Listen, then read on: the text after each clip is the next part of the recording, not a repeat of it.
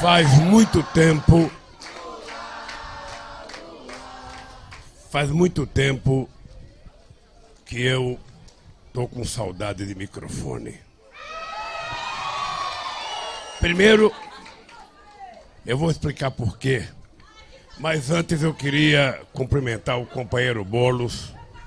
Parabéns pela luta do MTST, Bolos. Parabéns pela luta política. Queria cumprimentar a Maria Andréia, que sou moradora daqui. Queria cumprimentar o novo companheiro que eu arrumei agora, o Breno. Tem oito anos de idade, mora no Proco B, ele, o pai, o irmão e a mãe. Quero cumprimentar o companheiro Fernando Haddad. Quero cumprimentar o companheiro Moisés. Quero cumprimentar o companheiro Marinho, ex-prefeito de São Bernardo, presidente do PT e, se Deus quiser, junto com o Boulos, futuro deputado federal nesse país. Quero cumprimentar a nossa querida Sônia Guajajara.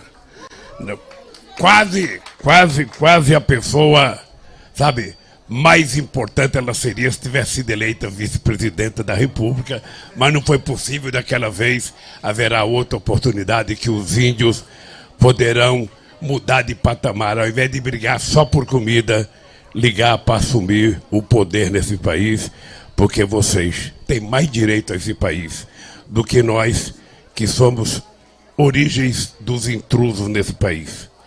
Quero agradecer a nossa companheira Paula, que é a representante do PSOL.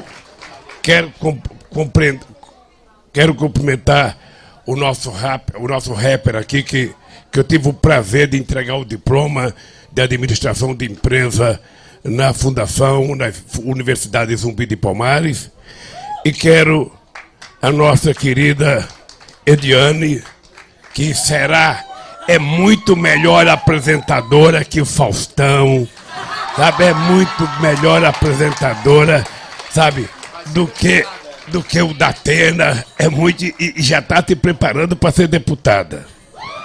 Eu, antes antes de, de, de, de, dizer o que eu quero falar com o coração para vocês, eu queria só dar uns números aqui, porque como a imprensa está aqui presente, quem sabe a imprensa aproveita alguns números desses que eu vou dar aqui.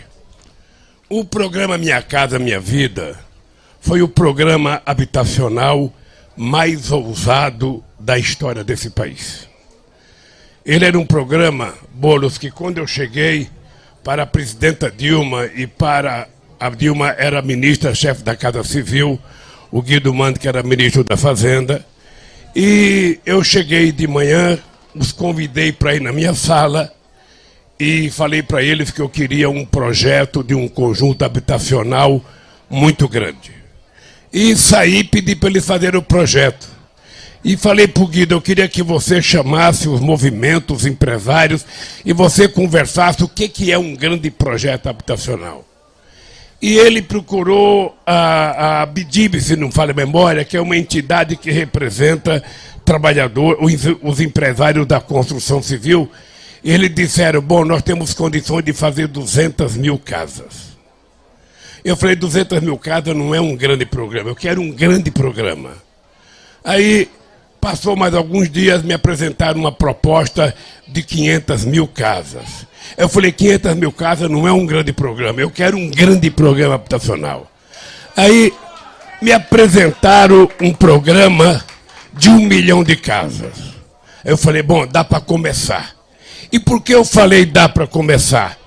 Eu falei que dava para começar porque quando a gente estava fazendo o programa de moradia, quando a gente estava fazendo o programa de moradia no Instituto Cidadania, eu não era presidente ainda, a gente detectou, Bolo, que o povo faz muito mais casa do que o governo.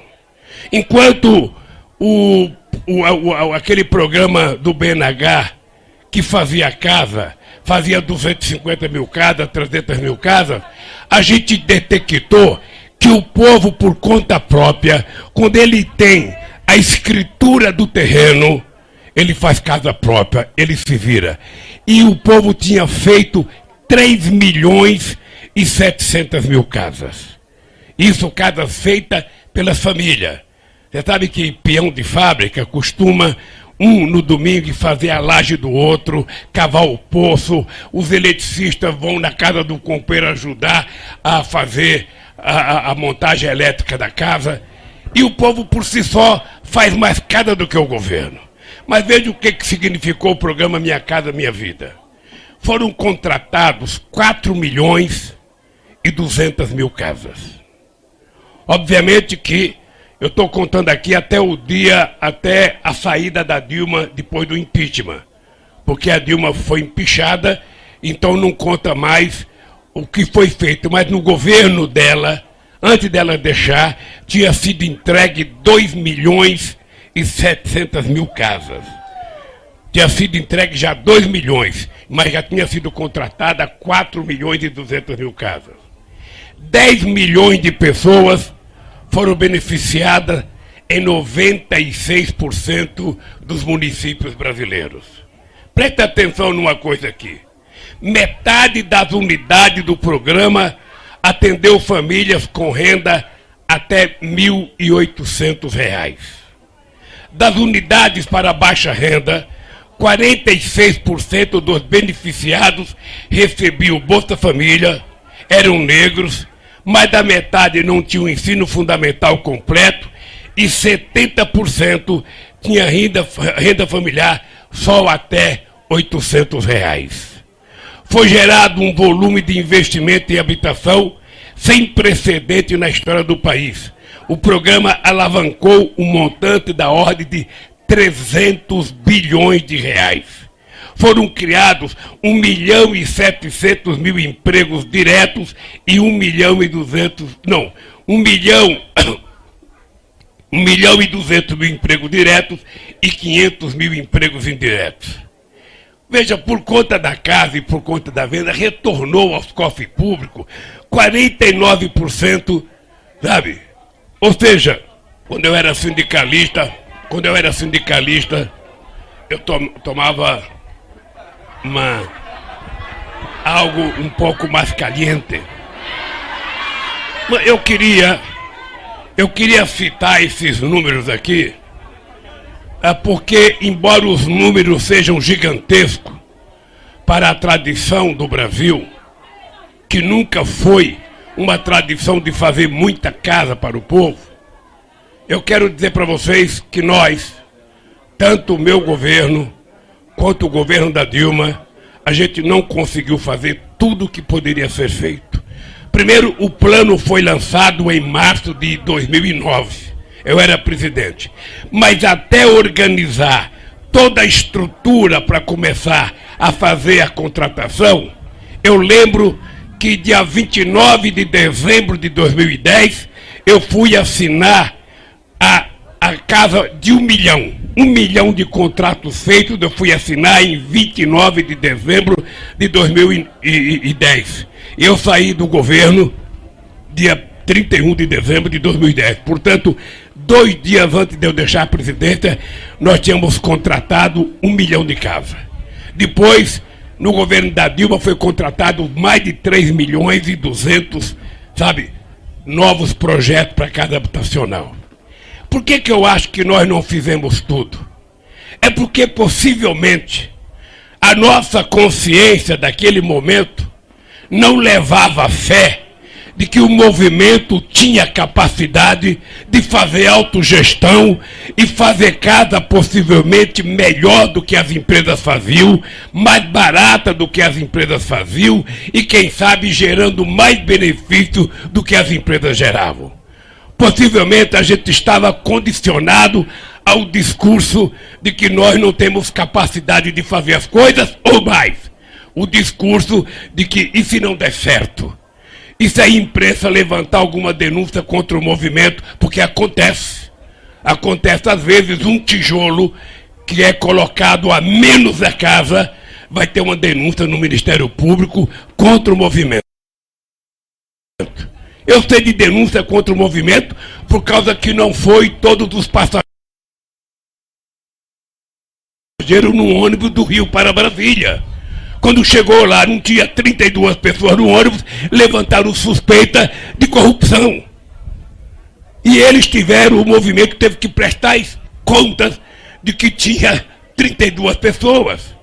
Nós temos exemplo aqui no Brasil de gente que foi presa do movimento sem terra. 13 pessoas foram presas pelo, pelo Moro, porque tinha que entregar batata, não tinha batata normal, entregaram batata marola e achou que era corrupção, não estava entregando a coisa correta e durante 90 dias, 13 famílias de trabalhadores rurais ficou presa. Então a gente talvez não tivesse a confiança necessária.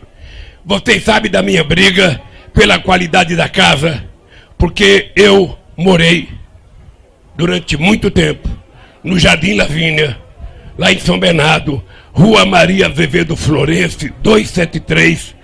Eu morei durante muito tempo.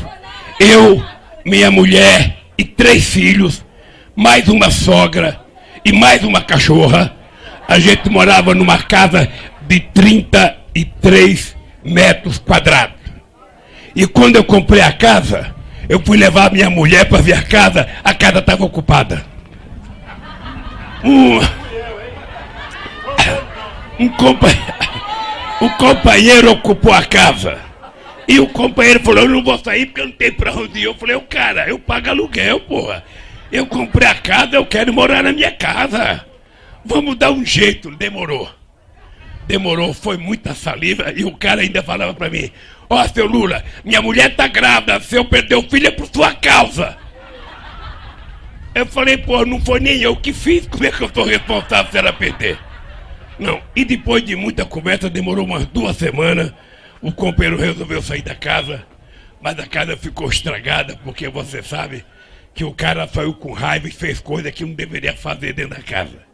Mas eu morei, morei mais de 10 anos na casa com 33 metros quadrados. Eu já andava com as canelas roxas de tanto bater, porque se abria a geladeira, não cabia eu e a Marisa dentro. Colocava na cama, abria a porta do guarda-roupa, batia no espelho da cama. Eu sei que é duro morar. E quando eu fui inaugurar o programa da Minha Casa Minha Vida em Governador Valadares, eu peguei o companheiro responsável pelas casas e dei uma esculhambação nele. Porque não é possível, a casa tinha 33 metros quadrados, mas não tinha porta, não tinha porta, não tinha cerca entre uma casa e outra. E eu falei pro cara, aí um dia estuque também. E o cara falava, depois que ele entrar, ele faz. Ou seja, sabe o que significa isso? A falta de respeito com o povo pobre, porque acham que nós sempre aceitamos o resto. Nós sempre precisamos do pior. Sabe? Eles acham que a gente gosta de ir na xepa dia meio dia na feira para comprar o tomate amassado, o ovo amassado, a laranja amassada. Não, porra, os pobres gostam de coisa boa. O pobre quer ganhar bem, ele quer se vestir bem, ele quer comer bem, ele quer tomar cerveja geladinha, ele quer fazer festa pro filho. Quem é que criou a maldita ideia de que pobre gosta de tudo de segunda, de tudo de terceira? Obviamente que foram 350 anos de escravidão nesse país que fez eles entenderem que os pobres e, sobretudo, os negros não têm direito a comer nada de primeira, a vestir nada bom, a se calçar bem. Eles têm que ficar o que resta. O que resta tá bom para vocês. E nós aprendemos que não tá bom. E veja, vocês são exemplo disso. Eu, todo mundo sabe do famoso discurso que eu fiz no Rio de Janeiro eu fui inaugurar uma casa. Aí eu tinha que entregar a chave. Tinha uma mulher e um homem, o marido e mulher, para que eu fui entregar a chave, os dois eram cegos. E eu perguntei para o presidente da Caixa Econômica, que lamentavelmente morreu, e perguntei para o empresário: vocês levaram em conta que ao fazer uma casa, entregar para uma família de cegos, a casa tem que ser diferenciada? Vocês prepararam a casa para essas pessoas morarem? Eles vão dar trombada na porta toda hora? Como é que eles vão achar o banheiro? Como é que vai achar a cozinha? Como é que eles vão se locomover dentro da casa? Eles não tinham pensado nisso. Aí eu peguei o dono da casa, peguei o, o, o companheiro presidente da, da caixa e peguei o empresário e falei: vocês vão andar comigo na casa com um casal. Eu quero que vocês vejam como é que eles vão andar. E aí eles perceberam e assumiram o compromisso comigo de que a partir dali eles iam levar em conta que na hora de fazer a contratação tinha que saber se a pessoa tinha algum problema de deficiência para construir uma casa adequada para aquela pessoa. Você pensa que acabou aí? Eu saio, eu saio dessa casa em Feira de Santana e vou em Manaus inaugurar 2.500 casas. Aí eu fui visitar uma casa. Vocês não acreditam. O dono da casa cego, a mulher cega e três filhos cegos. E a casa tinha um batente para você subir nela, quase dessa altura aqui. Eu falei para o governador, que era Eduardo Braga, eu falei, Eduardo, na próxima vez que a gente vier aqui, essa gente não tem mais nariz. Porque eles vão cair. Não dá para você se tocar e dar uma casa para eles, sabe, plana, que não tenha subida, e dar essa casa para outra pessoa. Porque as pessoas não olham as necessidades, as pessoas não levam em conta. Aí eu fui ao Rio de Janeiro. E o que me incomoda, Boulos, o que me incomoda são as casas feitas, os apartamentos sem uma sacadinha. Me incomoda profundamente. Porque você vive num apartamento de 33 metros quadrados. Tem dia que você não está bem. Tem dia que o intestino não está funcionando bem. Tem dia que você está mais fedido que outro dia. Tem dia que você vai soltar um pum. A família está dentro de casa. Você não tem para onde ir. Eu falei, porra, não dá para criar a sacadinha do pum. Quando o cara tiver com vontade, a mulher ou o filho, sai e vai lá para a sacada.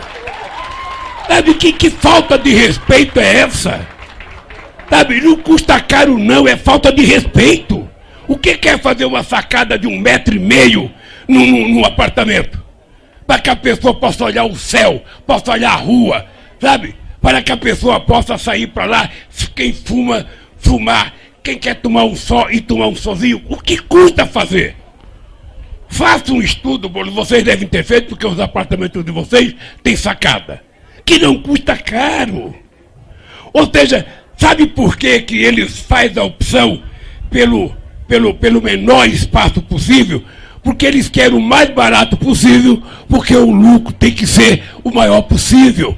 E o movimento não quer lucro, o movimento quer qualidade na casa.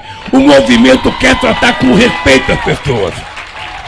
Então, eu quero dizer às companheiras e aos companheiros do MTST e aos companheiros no Brasil, que são quase 5 milhões que não têm casa, que se Deus quiser, a gente vai voltar a governar esse país. E se Deus quiser, a gente vai provar que esse povo vai ser tratado com respeito e dignidade outra vez. E as casas feitas serão casas que dê às pessoas dignidade para as pessoas viverem. É preciso respeitar as pessoas. É preciso respeitar o ser humano independentemente da sua formação cultural, independentemente da sua, da, da, da sua origem social. Nós temos que ser respeitados enquanto seres humanos. Nós não somos algoritmos. Nós não queremos ser tratados como um ser humano que não tem sentimento, que não tem fraternidade, que não tem solidariedade, que não tem amor. E esse país é governado por um presidente que nunca falou a palavra educação, nunca falou a palavra livro, só sabe falar em arma, arma, arma, arma, porque é o jeito que ele aprendeu. Então,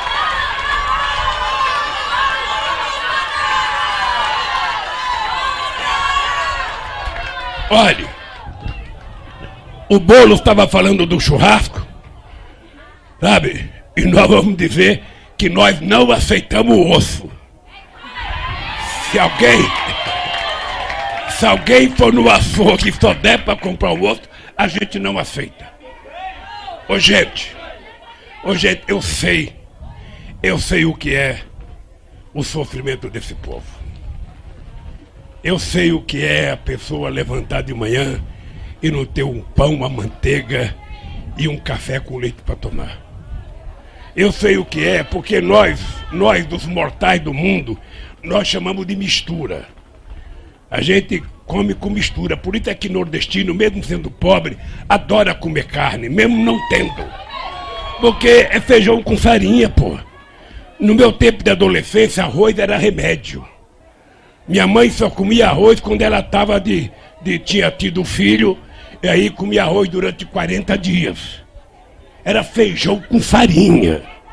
O café que eu tomava era cuia de café com farinha. Era um mingau. A minha barriga parecia uma bitoneira. Sabe? Então, nós, nós temos que tratar o povo com respeito, gente. É por isso que eu não utilizo a palavra governar. Nós queremos voltar para cuidar desse país e cuidar do povo brasileiro. Fazer com que as pessoas sejam respeitadas na sua dignidade. E também porque nós precisamos retomar a Petrobras para o Brasil. Nós precisamos não deixar privatizar a Eletrobras. Nós precisamos não deixar privatizar o Banco do Brasil, o Correio, Caixa Econômica Federal. Nós queremos recuperar o papel de financiar o desenvolvimento industrial do BNDES. Porque tem muita gente que não sabe por que, a, que a gasolina está cara. Vocês veem na televisão o nosso presidente mentiroso, porque ele conta cinco mentiras, sete mentiras por dia, nós vemos ele dizendo que a gasolina está cara por causa da guerra da Ucrânia. É mentira. É mentira. O Brasil é autossuficiente em petróleo. O que falta fazer no Brasil, Boulos, são as refinarias que eles pararam de fazer. Nós estávamos fazendo uma refinaria no Ceará, uma refinaria no Maranhão, o Compege no Rio de Janeiro, que era para produzir gasolina, eles mudaram a razão do Compege. Então o Brasil hoje não produz gasolina suficiente. Não refina porque não tem refinaria. Por que, que não refina? Porque vocês também ouviram o discurso da televisão. Ah, nós vamos repartir a BR, vamos vender a BR, porque vai entrar mais empresa, vai ter mais concorrência e o preço vai baratear. E todo mundo acredita, nossa, que legal, vai ter mais concorrência. Eu vou dizer para vocês, tem 392 empresas importando gasolina dos Estados Unidos. Eu vou repetir: 392 empresas importando gasolina dos Estados Unidos, pagando um preço em dólar. É por isso que eles dizem que o preço tem que ser dolarizado porque eles querem atender aos interesses lucrativos dos acionistas americanos que estão na bolsa ganhando dinheiro da Petrobras. E eu quero que vocês saibam, nós vamos votar. E a Petrobras vai voltar a ser brasileira. E os preços vão voltar a ser brasileiros. Não é possível. A gente compra peça em real. O nosso salário é um real o nosso décimo terceiro é em real, a nossa férias é em real, ou seja, tudo que a gente faz é em real. Por que, que a gente tem que pagar o preço da gasolina em dólar, o preço do óleo diesel em dólar, o preço do gás?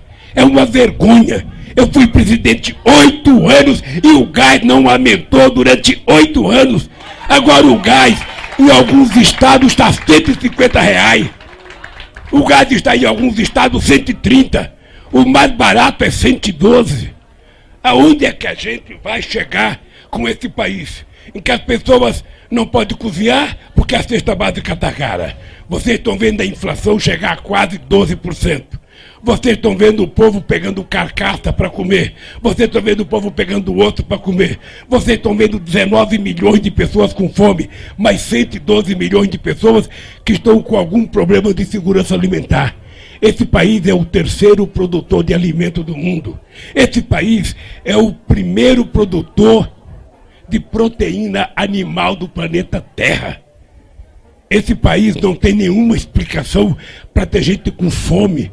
Nós tínhamos acabado com a fome nesse país, reconhecido pela ONU.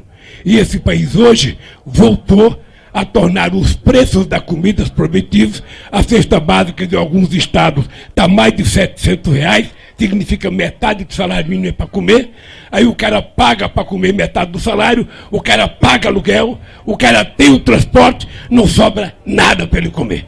Nada, nada, nada. E eles têm que saber que o povo pobre, quando ocupa um terreno baldio, é porque o povo só gosta de invadir. O povo ocupa para chamar a atenção do governo ele tem responsabilidade e a obrigação de cumprir os preceitos constitucionais de fazer casa para o povo. Então, companheiros e companheiras, eu queria que vocês soubessem, sabe, que nós não temos outra coisa a fazer. Primeiro, não é só votar para presidente ou para governador. É importante que a gente tenha clareza, que a clareza que é muito importante votar para deputados e para deputadas, ou deputadas e deputados. A gente votar em senadores ou senadoras, por quê? Porque quem vai fazer as leis é o Congresso Nacional. E agora eles criaram uma coisa chamada orçamento secreto, que a gente não sabe para onde está indo o dinheiro. A gente não sabe para que mão de deputado e o que eles estão fazendo. Ou seja, o presidente não tem nenhuma competência para gerir o orçamento. Então, nós temos que ter consciência de que a gente tem que fazer a presidência da República, a gente tem que fazer o governo de São Paulo, e em 2024 a gente vai fazer o bolo prefeito de São Paulo, e a gente vai, e a gente vai, e a gente vai consertar esse país. Sabe, as pessoas pensam que os pobres gostam de viver de favor. Os pobres não gostam de viver de favor, gente. A gente gosta de trabalhar, ganhar o nosso dinheiro com o nosso suor, sabe, sustentar a nossa família com dignidade, sabe, visitar os nossos parentes. A gente não gosta de ficar pedindo favor. A gente não quer vale gás. A gente quer o preço do gás justo, em reais e não dolarizado. A gente não quer auxílio gasolina, a gente quer a gasolina barata e no preço justo. Que palhaçada é essa? Só para você ter ideia, 13, nove diretores da Petrobras vão receber 13 milhões de bônus. 13 milhões só para 13 diretores. O presidente me parece que é um milhão e meio que vai receber de bônus. O cara, o cara é militar. Não tem sentido receber bônus. Ele é um empresário, ele é um, um ele é um, um homem público. Por que vai receber bônus? Então vocês percebem que a luta que vocês têm é mais do que apenas invadir um terreno e fazer uma casa. Isso é maravilhoso. E pode ficar certo que vocês vão ter muito mais participação na construção de casas nesse país. Vocês vão ser muito mais utilizados. Porque nós aprendemos nós aprendemos que vocês fazem melhor, mais barato e com muita qualidade. E, sobretudo, com muito respeito. Portanto, companheiros e companheiras, eu estou feliz, porque fazia quatro anos que eu não usava o microfone. Primeiro porque. Primeiro porque me mantiveram 580 dias na Polícia Federal. Quando eu saí, eu fui fazer uma viagem para o Papa para discutir com o Papa uma campanha mundial, sabe, pela igualdade, contra a desigualdade mundial. Ah, fui no Conselho Mundial de Igreja, aí cheguei lá, começou a pandemia. E aí eu estou dois anos dentro de casa, sem poder usar o microfone para fazer um comício, só fazendo live, live, live, e enche o saco fazer live. Enche o saco. Enche o saco. Então é o seguinte, a partir de agora, nós temos que ficar com muito cuidado com a fábrica de mentiras do fake news deles. Nós temos que ficar com muito cuidado com as mentiras da família Bolsonaro e dos milicianos deles, né? Nós temos que ter muito cuidado com a quantidade de mentiras que são vendidas todo dia no Zap. A gente precisa olhar bem, porque foi assim que eles ganharam as eleições em 2018. E a gente não vai fazer o jogo rasteiro deles, a gente vai continuar fazendo o que nós sempre fizemos, acreditando que a verdade vai vencer as mentiras. Vocês viram ontem, vocês viram ontem, antes de ontem, ontem teve uma notícia que me deixou feliz. Eu tinha aberto um processo contra o procurador Dallagnol, pelas mentiras que ele contou do PowerPoint. Pois antes de ontem ele foi condenado. A gente estava reivindicando a gente estava reivindicando um milhão. a gente estava reivindicando um milhão. A justiça só deu 75 mil, que com a, a correção vai dar uns 130 mil.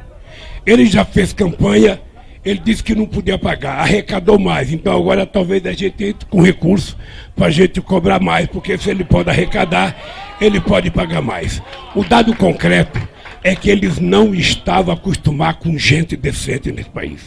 O dado concreto é que eles não estavam habituados a brigar com um político sério. Porque todo político no Brasil, quando é denunciado, se ele tem culpa, enfia o rabinho no meio das pernas e fica quieto. E eles não sabem que um pernambucano que nasceu em Garanhuns, que não morreu de fome até 5 anos de idade e que chegou aonde chegou por causa de vocês, e é por causa de vocês que eles vão ter que aprender a nos tratar diferente. Você se prepare, bolos, você se prepare, porque eles, eles, você, o Haddad, o Marinho, todo mundo que é candidato, que eles não vão perdoar porque eles não gostam da gente pela nossa posição ideológica. Eles não gostam da gente pela nossa posição de inclusão social, de respeito ao povo trabalhador, de respeito ao povo pobre. Eles não gostam de meninas e meninos negros na universidade, sobretudo gente de escola pública. Eles não gostam, você vê esse rapper que vem aqui cantar. Eu entreguei o diploma para ele na Fundação Palmares. Os eles não gostam disso porque nós não nascemos para fazer universidade, nós nascemos para trabalhar. E ele não sabe que a gente gosta de ser doutor. Ele não sabe. Ele não sabe que a gente também quer ter um diploma de doutor. A gente quer ser engenheiro, a gente quer ser médico, a gente quer ser diplomata, a gente quer ser advogado, sabe? A gente quer ser dentista, a gente quer ser psicólogo. A gente quer ser gente. A gente quer ser artista. Oh, Por isso, gente, muito obrigado, muito obrigado. Eu vou visitar eu vou visitar agora um apartamento da companheira, vou visitar o apartamento dela, depois eu vou na cozinha pegar um rango, porque a lombriga maior já está comendo a menor aqui dentro e eu vou tratar de fazer o desejo dela. Um abraço no coração, gente. Obrigado e parabéns por tudo que vocês fazem por esse país.